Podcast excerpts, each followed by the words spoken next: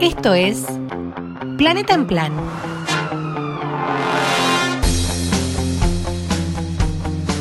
La columna ambiental de Javi Corcuera.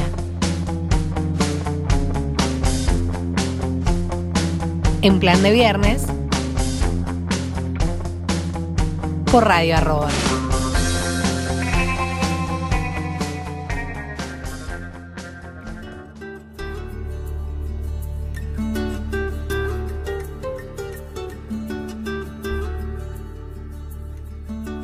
En tiempos pandémicos o post-pandémicos, como quiera usted llamar a esta etapa incierta de nuestras vidas, las llamadas grietas, los agresivos enfrentamientos orales y textuales, públicos y privados, están a la orden del día. Sus principales instrumentos son, por supuesto, los insultos. Verdaderos escudos estrictamente necesarios desarrollados por la especie humana para evitar pasar muchas veces a la violencia física. Y si hay algo que reduce el valor de un insulto, es nuestra incapacidad de hallar el correcto en el momento adecuado. En efecto, hay una lamentable pérdida de insultos interesantes. Fruto de nuestra ignorancia, el buen insulto parece estar en vías de extinción.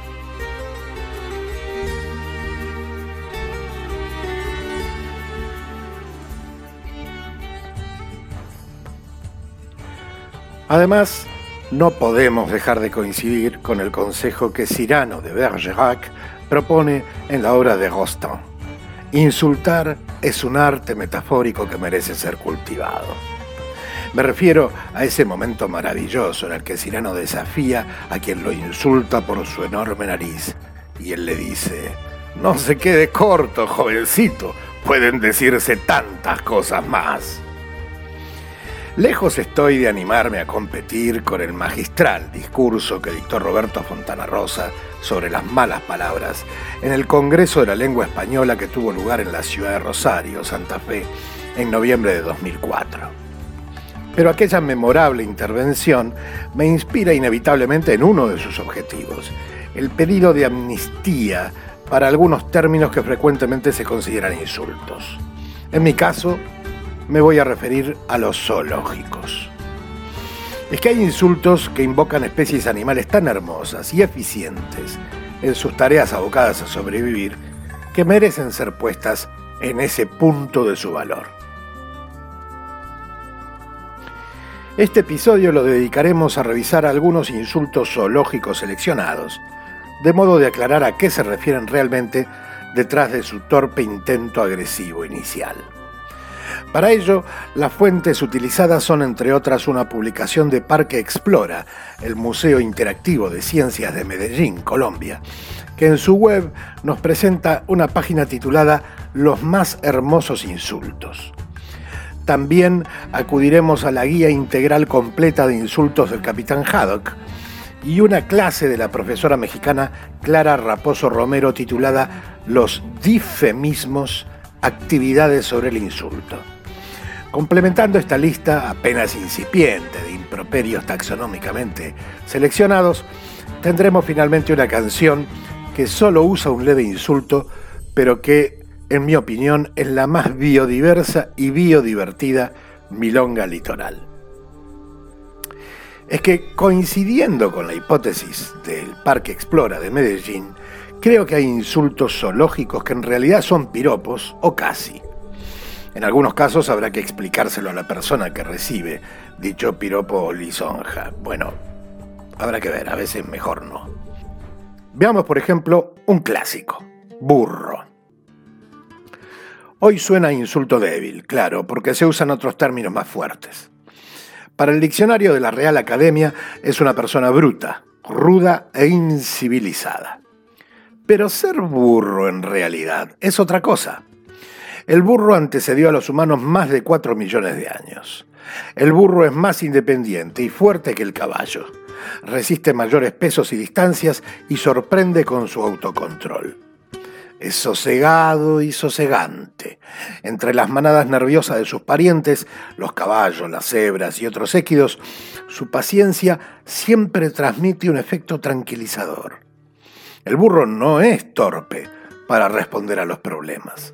Analiza los peligros y sometido como ha estado a toda clase de ultrajes, tiene un fuerte sentido de la autopreservación. Jamás se precipita, aunque por eso dicen que es terco. Los más viejos pueden llegar a los 50 o 60 años. Así calan y cuidan hasta el final a los suyos. Son sociables, cariñosos y solidarios. Y anuncian la presencia de depredadores con sus rebuznos largos, 20 segundos de alarma, que llegan hasta sus hermanos a kilómetros de distancia. La memoria del burro sorprende.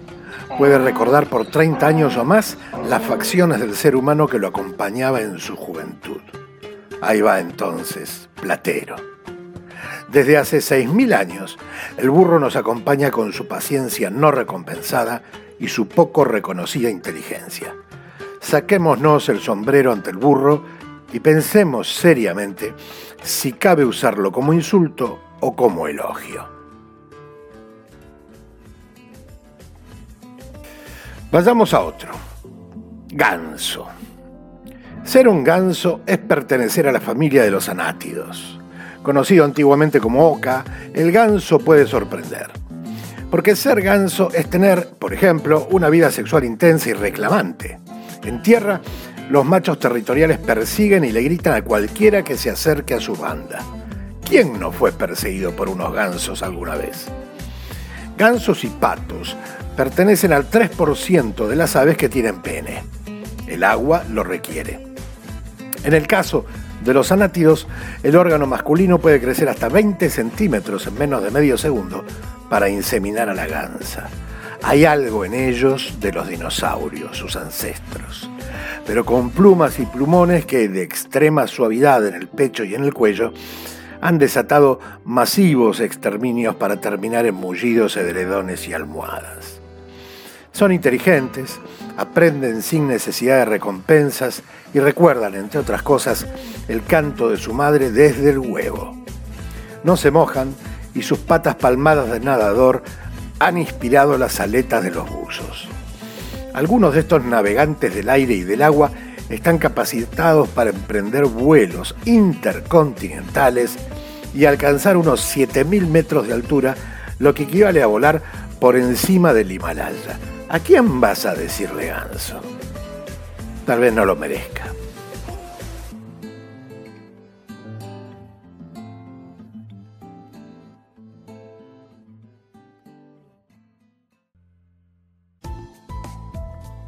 Arpía. Ser arpía es intimidar desde una altura considerable. Dominar por la capacidad de atrapar, por la velocidad, por la rareza casi fastuosa y por el tamaño mayor que el de los machos. Es ser el águila más grande del continente americano y una de las más grandes del mundo. Con sus alas abiertas puede alcanzar a medir dos metros. Persigue lo que quiere y lo atrapa, incluso si triplica su tamaño, y en vuelos de hasta 70 kilómetros por hora.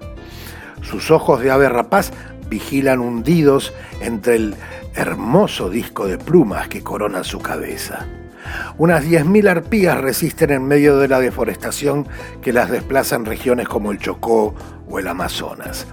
Anidan en gigantes reinos de palos tejidos en las copas de los árboles con sus picos y garras que pueden medir 15 centímetros. Viven desde el sur de México hasta el norte de Argentina. Están en escudos y símbolos. Ellas han representado el poder, coraje y en la mitología una ambigua condición, la de ser por castigo mitad mujer y mitad ave. Las arpías han servido para descalificar mujeres que se salen del tranquilizador lugar común y del estereotipo son termómetros de nuestros niveles de temor y de barbarie. Como muchas de ellas, estas águilas también son víctimas de la cacería humana.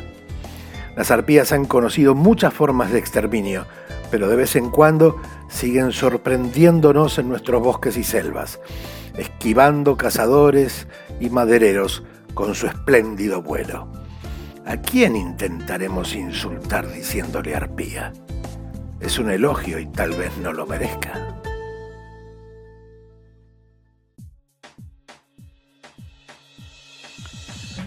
Veamos, por ejemplo, el caso de la gallina. Parecen gallinas, le dijo esta semana la vicepresidenta de la Argentina a los senadores de la oposición. El supuesto insulto es discutible. Ser una gallina significa tener asegurada la capacidad de conquistarnos para siempre. Bella, inteligente y autónoma, puede recordar más de 100 individuos, incluidos humanos. Tal vez la funcionaria se refería a cierta actitud cacareante, pero es que se trata de una calculista estratega, anticipa distancias, juega, cuenta los granos, y su cacareo es una refinación del mensaje, porque avisa si el depredador es aéreo o terrestre e incluso si habrá inundaciones y desastres. Sobreviviría sin gallos, porque puede producir sola huevos fértiles y pollos vivos gracias a la partenogénesis, forma de reproducción excepcional de algunas aves reptiles, peces y abejas. Los fanáticos de Boca Juniors llaman gallinas a los de River Plate por su carácter aparentemente huidizo, cobarde. Pero los hinchas de River posiblemente conozcan los méritos de ser gallina y por eso asumen con orgullo el supuesto insulto. En esta discusión cabe aclarar que soy completamente objetivo, yo soy hincha de Vélez.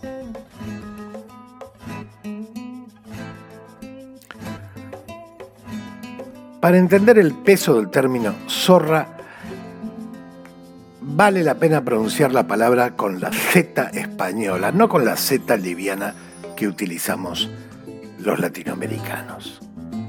Parque Explora de Medellín nos recuerda que la zorra es un mamífero cánido, una carnívora de pequeño tamaño que caza con astucia toda clase de animales. Para la Real Academia se trata de una persona astuta y taimada los académicos aclaran, en otra acepción, que el término alude también a la prostitución. Yo creo que es más asociado a la promiscuidad sexual que a la actividad laboral, pero seguro que este tema es debatible.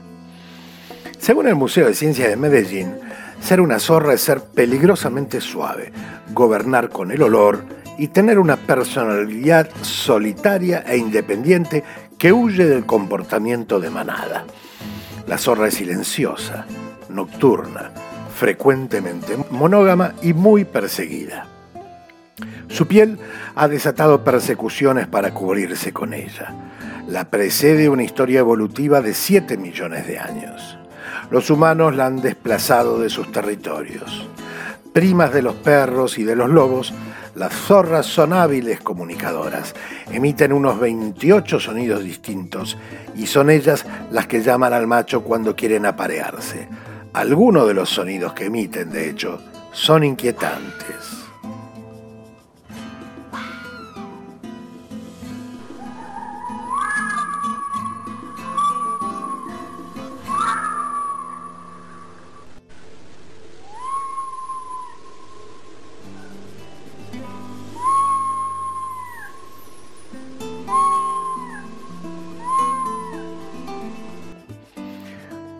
Una zorra no se reproduce abundantemente. Es fuerte, veloz, inteligente para sobrevivir en condiciones adversas.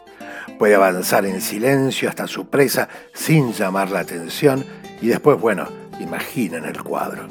Yo tuve la suerte de participar en la liberación de un ejemplar de esta especie en la Reserva Natural de Pilar. Verla moverse en su ambiente natural con tanta independencia y sagacidad es un placer. Una verdadera zorra merece sin duda nuestra admiración.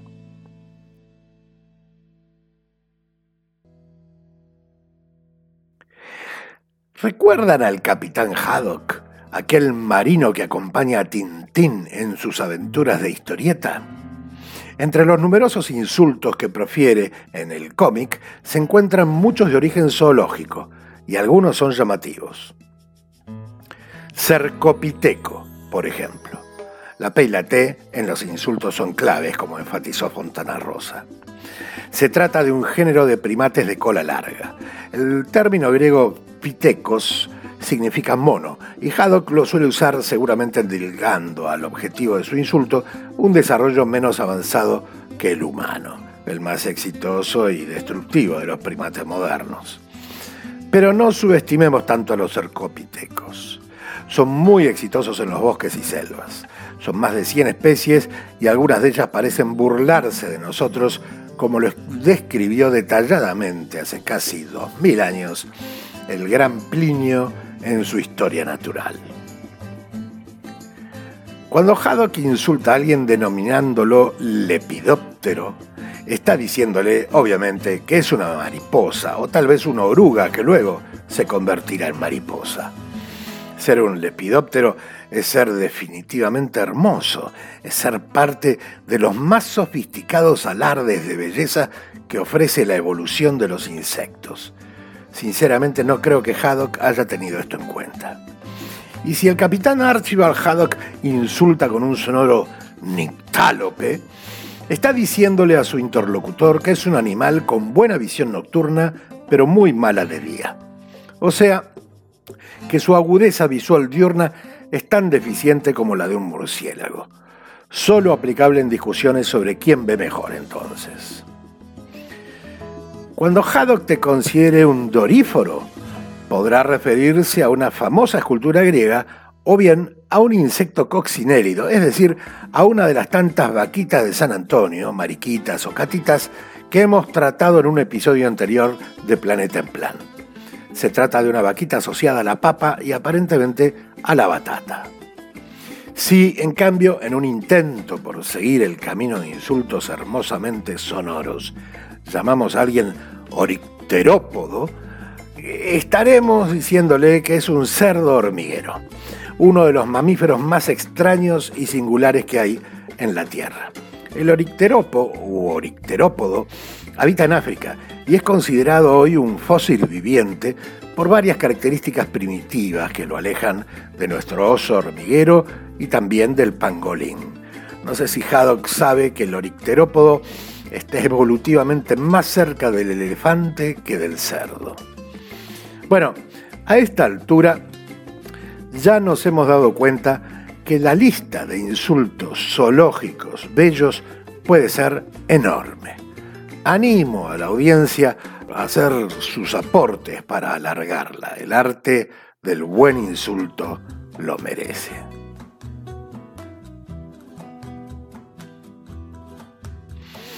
Y ahora vamos a cerrar este episodio con una canción, pero no cualquier canción. Los bichos es una celebración de nuestra biodiversidad, en la que Félix Luna resalta varios perfiles humanos caricaturizados a través de una serie de animales, reuniéndolos en Uruguayana, la pequeña ciudad brasilera eh, vecina a la provincia argentina de Corrientes y a la República Oriental del Uruguay. En honor al Félix Luna historiador, cabe recordar que Uruguayana fue la primera y única ciudad creada durante la República Río Grandense, cuando el Estado hoy brasilero de Río Grande do Sul, llevó adelante su frustrado intento por separarse del Brasil. Y es en ese ámbito gaullo donde hoy se hermanan los tres países que Falucho Luna sitúa los bichos, esta pícara milonga campera infantil que también, al mismo tiempo, es una sátira sobre la justicia. Lo que vamos a escuchar es, por cierto, una joyita bien guardada hasta hoy. Que yo sepa, hay dos versiones publicadas. Una grabada por los trovadores que admito es bastante olvidable. La otra, que me gusta mucho más, la grabó el riograndense Demetrio Xavier en lo que era su lindo programa Cantos do Sul da Terra, dando prueba del valor patrimonial de esa canción infantil para los gauchos y los gaullos.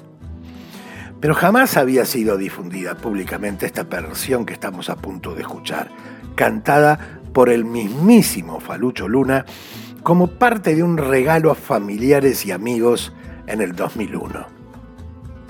Más de un domingo, después de haber desayunado en la fusta en Capilla del Señor, Falucho la cantaba en los asados para los amigos y quienes insistíamos que la queríamos volver a escuchar.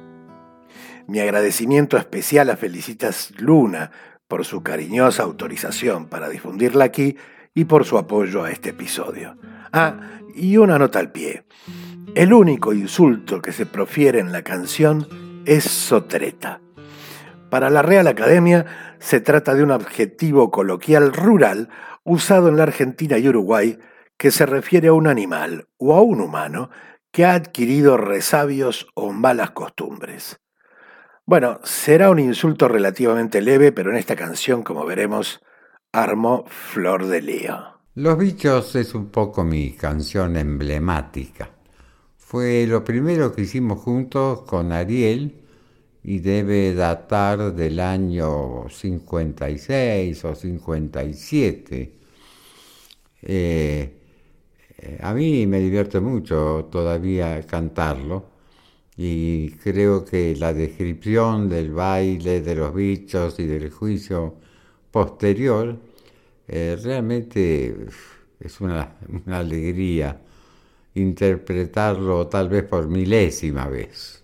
Escúchenlo.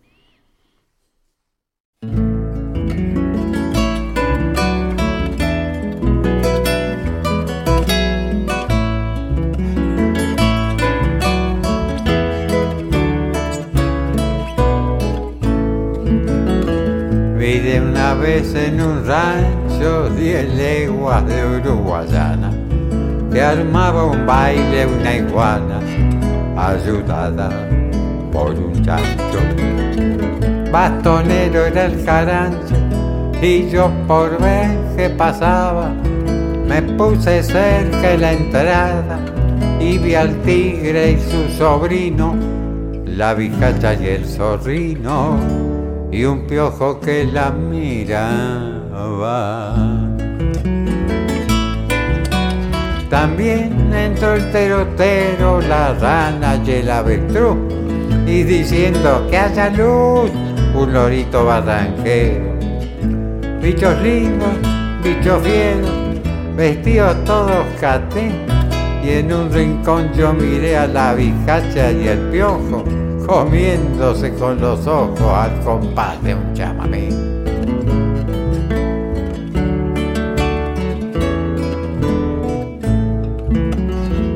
La bijacha era coqueta y se entendía con un grillo. El piojo sacó el cuchillo y la trató de soteta. Paró de tocar la orquesta, se armó un tremendo incidente, hasta que en un repente cayó a levantar sumario un sapo subcomisario y un peludo de asistente detuvieron al conjunto de animales antes dichos. Cayeron todos los bichos como en día de disjuntos. El sapo dijo, este asunto es un caso pasional. La autoridad policial hará examen de galanes y quedará para quien gane esta bizcacha fatal.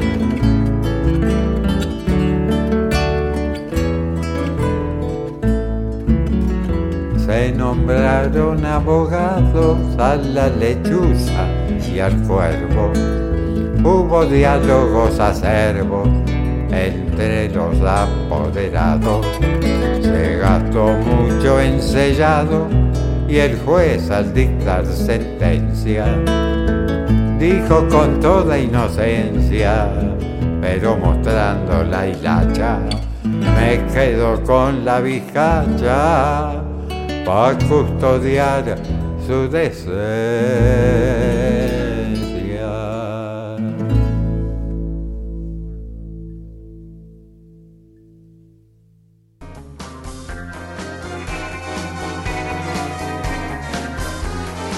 Esto fue Planeta en Plan. La columna ambiental de Javi Corcuera. en plan de viernes por Radio Arroba.